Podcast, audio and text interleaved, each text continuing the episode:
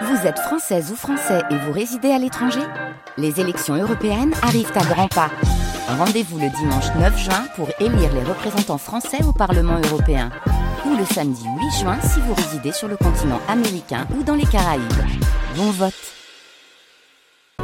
jusqu'à 10h. Et nous nous réchauffons ce matin, nous en avons bien besoin avec, euh, attention, hein, on vous le rappelle, ces conditions météorologiques qui sont euh, compliquées, il vaut mieux rester sous la couette. Bonjour Émeric Bonjour Lilian, bonjour et, à tous. Et justement, c'est ce dont il est question dans notre service plus ce matin avant de, de raccrocher l'émission, si l'on peut dire. Euh, il fait froid, donc, euh, notamment la semaine dernière où les températures étaient souvent euh, négatives. C'est pas mieux ce matin. Hein. c'est ça, c'est pas mieux ce matin, ça va grimper néanmoins, mais une météo qui nous invite doublement à rester au chaud sous la couette. Mais encore faut-il bien la choisir. Absolument, c'est pour ça que ce matin, justement, Lilian, ça tombe bien.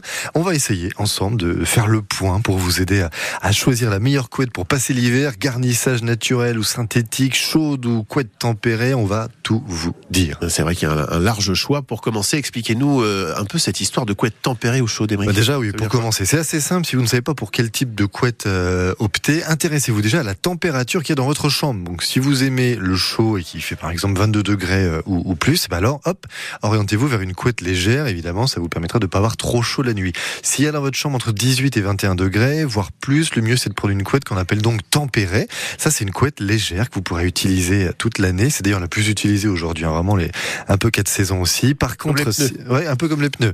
Par contre, s'il fait plus frais dans votre petit cocon, en l'occurrence moins de 18 degrés, dans ce cas, hop, vous pouvez envisager une couette chaude. Puis dernière option, je vous parlais de quatre saisons. Il y a une couette d'ailleurs qui s'appelle couette quatre saisons. Elle est faite en fait d'un assemblage d'une couette légère et d'une couette mi-saison. Ça peut aussi être une solution. Hmm. Alors, quel que soit le modèle que l'on choisisse, au final, y a-t-il vraiment une grande différence? Alors effectivement, on pourra en douter, mais il se trouve que oui, figurez-vous, notamment en ce qui concerne ce qu'on appelle les performances de, de confort. Alors, qu'est-ce que c'est que ça? Eh ben, C'est ce qui englobe à la fois la respirabilité de la couette ainsi que son pouvoir isolant. En clair, si vous êtes plutôt frileux, que vous transpirez beaucoup pendant la nuit, hop, on ne peut que vous conseiller de choisir une couette chaude, évidemment. Déjà, vous aurez bien chaud, donc ça c'est quand même l'avantage, le principal, euh, car elle gardera davantage donc la chaleur et, et puis bah, même si vous transpirez avec cette couette chaude, elle vous permettra d'évacuer l'humidité assez facilement. Alors pour finir sur le choix de sa couette, vous aviez aussi euh, relevé un modèle qui permet de réguler la température. Ah c'est possible ça, notre température. C'est beau la technologie. Oh, là, incroyable, connecté. C'est assez innovant, mais ça existe bien. En gros, ce sont des couettes qui contiennent des, des micro-capsules, si vous voulez, qui a un système bien particulier. Des micro-capsules qui emmagasinent la chaleur la plupart du temps et qui peuvent la restituer lorsqu'elles détectent d'elles-mêmes que la température a baissé dans la pièce. Donc c'est très intelligent, ah, là, ouais. accessoirement très pratique aussi. Hein. Puis pour les tarifs, entre les magasins spécialisés en literie ou les grandes enseignes d'ameublement style Alénéa, Ikea, etc., bah vous en trouverez en plus sur une fourchette qui va de 50 à 150, 200 euros. Donc pour, pour le coup, c'est Ouais. plutôt sympa. Il y en a pour toutes les bourses. C'est assez large. Un mot aussi sur l'entretien de sa couette ébrique. Peut-on euh, la laver avec sa propre machine ou faut-il absolument aller à la laverie automatique ou euh, la porter au pressing Ouais, d'une manière générale, les spécialistes recommandent déjà de limiter les lavages à l'eau, privilégier quand c'est recommandé les nettoyages à sec. Mais si vous voulez vraiment la laver, dans ce cas, oui, euh, il faut que votre lave-linge, en revanche, ait un tambour suffisamment grand.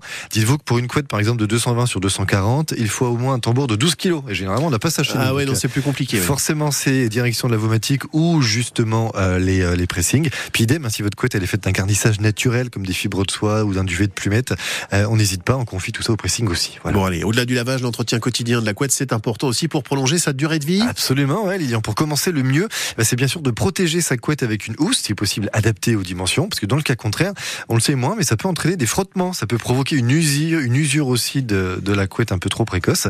Puis enfin, pensez à bien secouer votre couette tous les jours, c'est la base, notamment pour évacuer Mm. les petites peaux mortes et les éventuels acariens qui s'accrochent. C'est toujours ragoûtant, mais c'est indispensable aussi.